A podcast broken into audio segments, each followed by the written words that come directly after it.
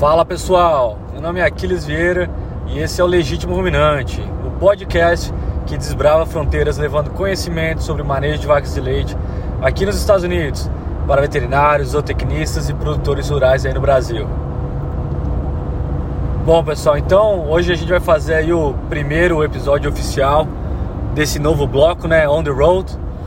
Então, quem não escutou aí o, o episódio introdutório, isso aqui vai ser nada mais do que é, um episódio meio tranquilão, assim. Eu tô dirigindo aqui no, no leste do Colorado, eu tô em Limão hoje. E aí eu queria aproveitar esse tempo aí que eu tô na estrada e gravar aí alguma coisa e compartilhar conhecimento pro, pro pessoal que tá aí no Brasil também. E aí a gente trocar uma ideia também. O pessoal é mais que bem-vindo a mandar algum tipo de feedback aí através do nosso Instagram lá, arroba Legítimo Ruminante e o pessoal que está escutando através do YouTube também pode deixar um comentário aí embaixo. Beleza, pessoal? Então, é, hoje eu estou voltando aí de um, de um grupo de, de, propriedades leiteiras. É, a chamada foi é, relacionado ao processo de secagem, né? Então, é, o, o, gerente ele queria que a gente fosse lá e avaliza, avaliasse é, como os funcionários estão fazendo a secagem dos animais, estão fazendo um acompanhamento do passo a passo e aí identificar oportunidades para melhorar, né? Então, eu acho que a primeira coisa que eu queria é, levantar sobre isso foi que é, eu perguntei para ele lá como é que estava a célula somática e aí na última entrega do, do tanque deles a média era de 150 mil células. Então, é, mesmo com um controle extremamente bom, né, com uma quantidade de célula somática baixíssimo, o pessoal está procurando treinamento, procurando fazer fiscalização dos procedimentos para ter certeza que é, não haja problema no futuro. Né? Então não é uma probabilidade é, tão desafiadora, mas sim algo que a gente queria mais manter é, os resultados que eles já possuem hoje. Né? 150 mil de célula somática é excelente. Eu acho que isso aí é, tem mais que agradecer a Deus que não tem muito mais o que melhorar, né? Mas então, então hoje a gente vai falar sobre secagem, falar um, um pouco por que, que a gente faz é, esse processo e também eu vou levantar aí mais ou menos os passos a passos, é, o passo a passo desse procedimento e normalmente o que, que eu gosto de, de avaliar, assim, que eu vejo que o pessoal é, às vezes esquece, né, que, que precisa ser feito, por que, precisa ser feito e é algo que a gente sempre relembra aí é, quando faz essas visitas no campo, beleza? Então é... Vamos começar aí por, pelo porquê que a gente faz a secagem, né? Então, é, é engraçado, né? Porque se você for pensar, é, como é que o produtor de leite ganha dinheiro? Produzindo leite, né? Então, aí você vai lá e você quer secar a, as vacas. Uma pessoa talvez que não entenda muito sobre o assunto vai falar assim: Meu, mas por que, que vai secar a vaca se é o leite que paga as contas do produtor, né? Então, a secagem a gente faz para dar uma chance para essa glândula mamária para ela se rejuvenescer, né? Então é, tem dois processos que ocorrem durante é, o período seco do animal. É, a primeira parte seria o processo é, de involução, então tem um monte de células velhas que já não tem uma capacidade de produzir leite tão grande, elas acabam morrendo, né? Elas passam pelo processo de apoptose e aí tem a segunda parte do, do processo que seria é, o processo de mamogênese. Então esses animais estão chegando próximo ao parto, eles têm a estimulação de começar a produzir leite, então tem novas células secretórias é, se multiplicando, é, formando um novo epitélio, e com isso é, a capacidade de produzir leite desse animal na próxima lactação é muito maior. Então no passado a gente fez alguns trabalhos, né, avaliando isso, será que vale a pena realmente secar a vaca ou não? E aí, se não fizer a secagem, é, os animais produzem aí por volta de 20% a menos do que os animais que passam por um, uma, um período seco aí entre 45 a 60 dias. Então é isso que a gente recomenda hoje em dia. deixar aí 45 a 60 dias seco, justamente para acontecer esse processo de involução da glândula mamária e aí depois a mamogênese, que seria é, a multiplicação dessas células secretórias para, o animal produzir mais leite na próxima lactação. Beleza? E aí então no processo de secagem é, normalmente se usa é, o antibiótico intramamário. E por que, que a gente usa o antibiótico intramamário? Então, se a gente olhar no ciclo da lactação de uma vaca, é, tem dois pontos que são cruciais para o risco de mastite. O primeiro ponto seria a secagem desses animais. Então, a gente vê muito caso de mastite logo após a secagem e também logo após o parto. Então, a vaca recém-parida ali, ela também está no risco altíssimo é, de desenvolver mastite. Mas vamos focar no período seco. Então, por que, que essa vaca pode desenvolver mastite? Então, primeiro motivo, né, é que a gente faz a secagem abrupta, né? Então, hoje você está tirando leite duas vezes, três vezes ao dia e no dia seguinte você simplesmente para de tirar o leite dessa vaca. Só que aquela glândula não sabe que é para ela parar de produzir leite. Então, vai ter muito é, leite dentro daquela glândula. O leite ele é um alimento, é um produto riquíssimo, né? Então tem muita proteína, tem é, carboidratos, gorduras. E aí fica tudo aquilo lá como se fosse um meio de cultivo é, para a bactéria. Então, se tiver alguma bactéria que tem contato com aquele meio, ela pode querer se instalar lá e desenvolver é, uma infecção, que no caso seria a mastite, né? E também uma outra coisa que a gente às vezes esquece de lembrar, quando a gente faz a secagem desses animais, a gente também para de fazer a limpeza e manejo daquela glândula mamária, ou seja, todo dia que aquele animal vai para a ordenha, a gente faz o pré-dipping, que é uma, a primeira limpeza, né, uma higienização. A gente coleta os jatos iniciais ali para avaliar a mastite, estimular a liberação do leite, tira todo aquele leite da glândula mamária e depois faz também o pós-dipping, que seria a limpeza ali é, após o procedimento de ordem. Então a gente faz isso duas vezes por dia. Ou seja, tem duas vezes, em alguns casos três vezes ao dia, que a gente faz toda essa higienização da glândula mamária que após a secagem não é feito mais. Então, por isso que aumenta muito o risco da mastite é, nos primeiros 3, 4, 5 dias após a secagem. Hoje em dia também é muito comum é, o uso de selante, né? Então o que é o selante? O selante nada mais é que um componente que vai ajudar a fechar aquele canal do teto é, após a secagem. Então normalmente a vaca quando ela se quando ela seca, né, ela para de produzir leite, ela acumula é, um pouco de queratina é, no canal do teto, com que ele fecha o canal do teto e isso é muito importante para evitar que é, as bactérias né, de forma ascendente sobe aquele canal do teto e cause é, uma mastite no período seco. Só que hoje em dia, como é, a gente vem selecionando esses animais para produzir cada vez mais e mais leite, então é, tem alguns animais que têm dificuldade de fechar esse canal do teto justamente porque eles são um pouco mais largos. E é aí que o selante entra como uma alternativa interessante. Então o selante ele ajuda, é, principalmente nessas vacas de alta produção, a fazer é, essa, a, o, o, fechamento né, do, do, canal do teto, justamente para evitar que há a infecção ascendente ali de, de, de, bactérias, né? Então é por isso que em algumas fazendas é, se faz o uso de selante. É, outra coisa que também é bem popular hoje em dia, mas é, eu acredito que não é para toda fazenda, né? É o uso de antibiótico seletivo, né? Então é, a gente pode olhar o histórico daquele animal, um animal que é, sempre teve baixa célula somática, sempre, é, não teve casos de mastite durante aquela lactação. Então a gente pode fazer a opção de não usar a terapia com antibiótico durante a secagem. É, funciona, esse tipo de estratégia? Sim, funciona, mas depende muito da propriedade. Então não é qualquer propriedade que pode fazer é, esse tipo de uso de essa estratégia, né? Utilizar essa estratégia. E também tem níveis, né? Que nem esse grupo de propriedades que eu visitei é, ontem e hoje, eles é, fazem o uso, eles não usam antibióticos em 10% dos animais que eles secam, ou seja, eles têm um controle muito bom, célula somática extremamente baixo, mas mesmo assim 90% dos animais recebem um antibiótico durante o procedimento de secagem. Beleza, pessoal? Então agora vamos, acho que, é, cobrir o, o, passo a passo né, do, do processo de secagem. Então é, a vaca vai para a sala de ordenha, a gente faz a limpeza, faz o pré-dipping, que é a higienização inicial, e aí é muito importante fazer é, a avaliação né, do, dos jatos, né? Pode usar o copo de fundo preto para ver se esse animal tem mastite. É, ah, mas eu estou secando esse animal, então eu não preciso verificar se tem mastite. Então é muito importante a gente ver se o animal tem mastite, porque se ele tiver uma mastite clínica, a gente tem que é, tratar esse animal antes de fazer a secagem.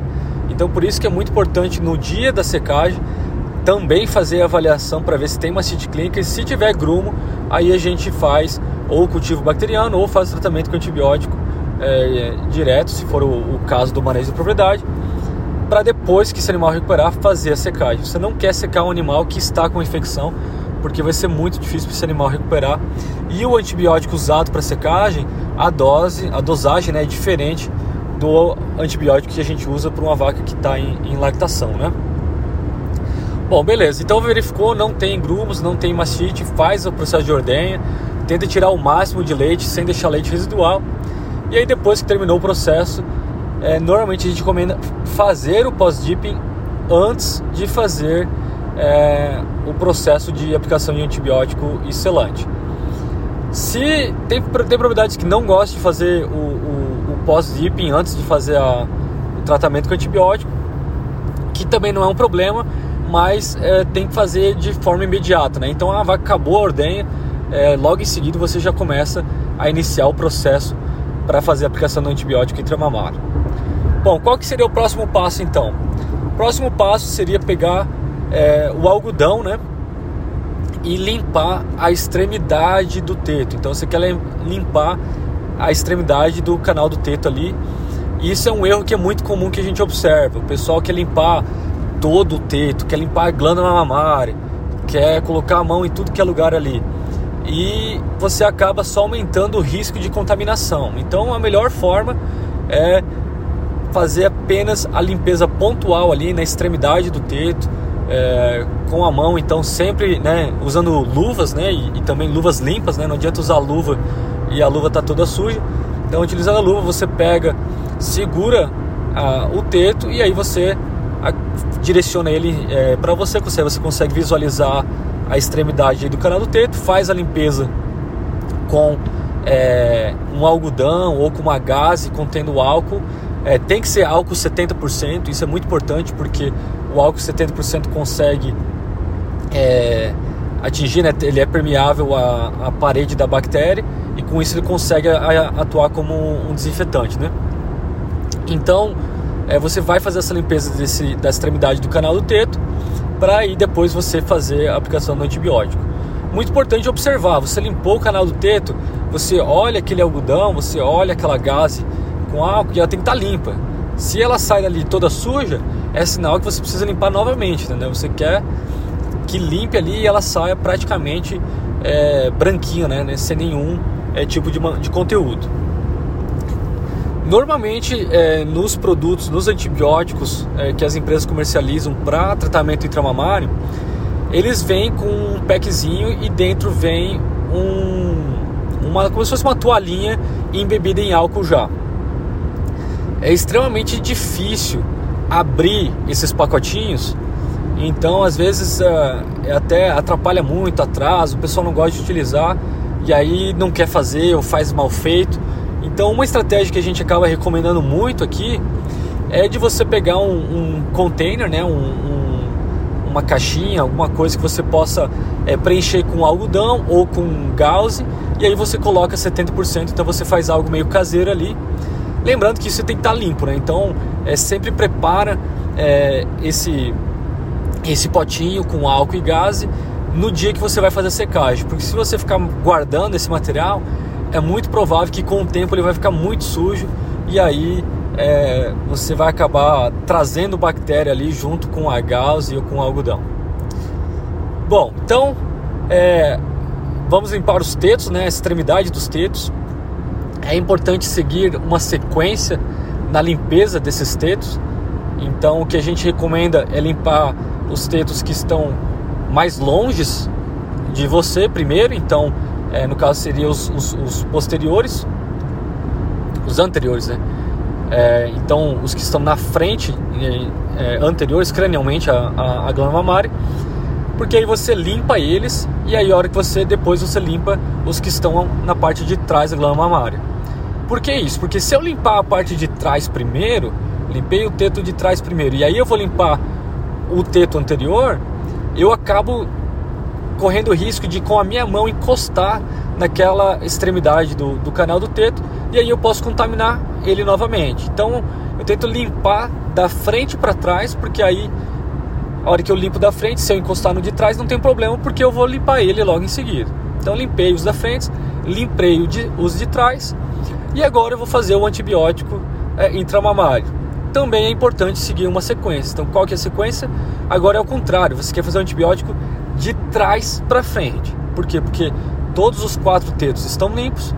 Aí você quer pegar, segura é, próxima extremidade do, do teto, aplica o antibiótico intramamário nos que estão nos tetos que estão mais longe, né, mais perto de você e mais caudamente em relação à vaca. E aí depois você faz os tetos que estão na parte anterior, mais na parte cranial, né, da glândula mamária. Então é importante também seguir essa sequência e isso é bem comum de esquecer é, no campo, que, que a turma tem muito trabalho, muita correria para fazer, então isso acaba passando é, despercebido e é um ponto que sempre a gente pode é, buscar melhoria. E aí, você fez o, o, os quatro é, tubos com antibiótico, aí você pode fazer a aplicação do selante se é, a propriedade usa selante do teto. É, selante intramamário que eu estou falando. Então, se você se a propriedade usa o selante, você quer fazer selante imediatamente após aplicar o antibiótico, ou se você demorar um tempo porque tem várias vacas, porque aconteceu alguma coisa, o ideal é que você novamente limpe a extremidade do teto antes de fazer a aplicação do selante. E aí, para fazer a aplicação do selante, é, você vai segurar na base do teto para evitar que, que o, o selante é, suba muito, né? Então você segura na base do teto, dá uma espremidinha ali e aí aplica o selante e acabou o procedimento. Faz o pós-dipping e só alegria. É uma coisa que a turma me pergunta muito e eu acho que isso é um ponto talvez de, de discussão aí entre alguns veterinários é ah, eu apliquei o antibiótico intramamário. Eu gosto de fazer uma massagem no teto, fazer uma massagem na glândula mamária para distribuir bem o, o conteúdo do o antibiótico, né?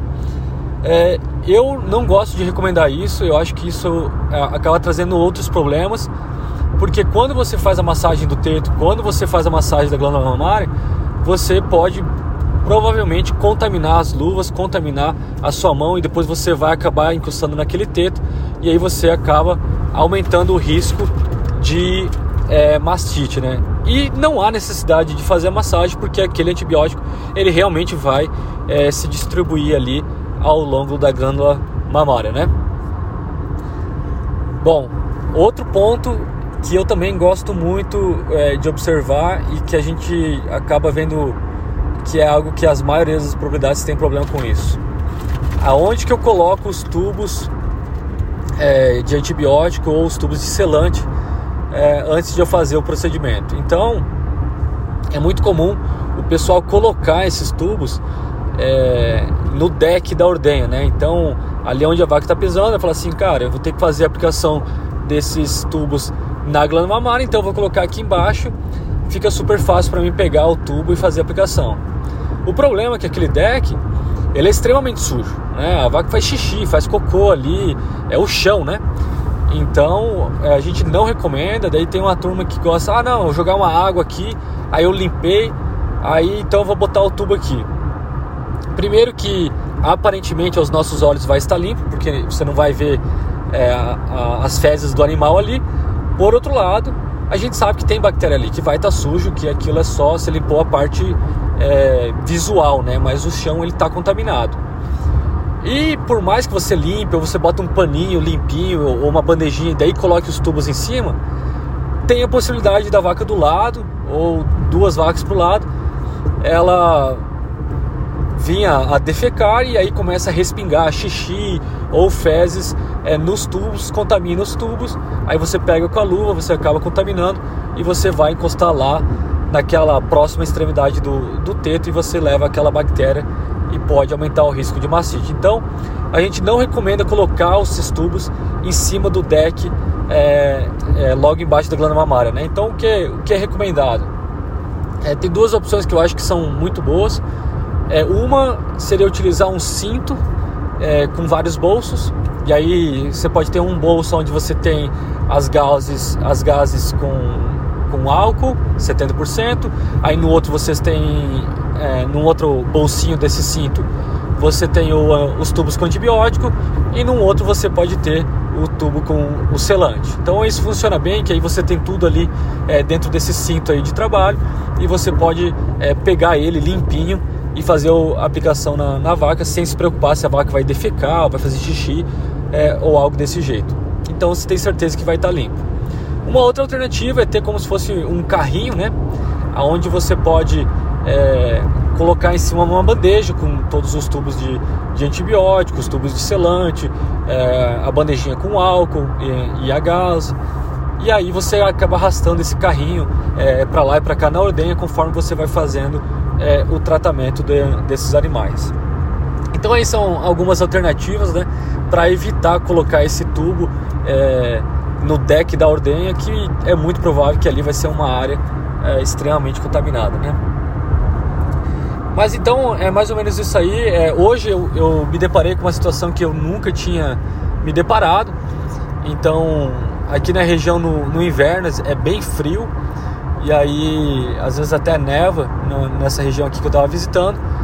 E aí o que que eles têm? Eles têm um cooler que na verdade ele aquece o conteúdo dentro, né? Então eles pegaram esse cooler é, e botaram os tubos com antibiótico e os tubos com selante dentro é, para eles ficarem mortos, né? para aquecer eles, porque se está muito frio e o tubo fica desculpa, se o tubo fica muito muito frio, né, fica difícil de aplicar e injetar o produto dentro da glândula mamária. Então no inverno eles fazem isso, só que agora aqui é verão, né, é o oposto do Brasil, e ele estava fazendo isso, né? Então eu fui lá, eu observei, eu peguei um tubo na mão, botei no pescoço, falei assim, cara, esse tubo tá muito quente. E aí eu fui lá, verifiquei a temperatura e ele tava aí 7 graus é, Celsius acima da temperatura máxima que a gente recomenda para é, manter, é, para armazenar esses tubos de antibiótico. Então isso é algo que também a gente tem que tomar cuidado de aonde que, a gente armazena esses tubos, se, se, a temperatura é adequada ou não. Cada produto tem uma recomendação, então não custa nada a gente verificar e ter certeza que eles estão num, num ambiente é, de temperatura adequada e também é, um ambiente limpo. Né? Quando eu abri esse cooler, eu reparei que é, num lado do cooler estavam os tubos com antibiótico, no outro lado estavam os tubos com é, o selante. Porém, o o cooler por si só, ele estava extremamente sujo. Eu falei assim, cara, você tem um produto, um antibiótico, você quer evitar uma infecção, só que você está colocando esse material em um cooler que está extremamente sujo e contaminado, com um respingo de, de fezes de, de vaca, né? Então, é alguns pontos que a gente foi identificando para que essa propriedade melhorasse aí o manejo de secagem e também é, evitasse casos de mastite. E lembrando que é uma propriedade com 150 mil é, de células somáticas. Então, ele é uma propriedade muito boa, mas mesmo assim a gente identificou várias oportunidades aí é, para melhorar é, o manejo do, de secagem dos animais. E agora um último aspecto aí que eu gostaria de, de fazer um comentário é, antes de finalizar esse episódio é sobre o processo de vacinação. Né? Então é muito comum é, quando a gente faz a secagem dos animais, fazer também a aplicação de vacinas, né? Então tem o pessoal que gosta de usar é, vacina para prevenção de mastite, né? A J5. Então a primeira dose seria na, na secagem.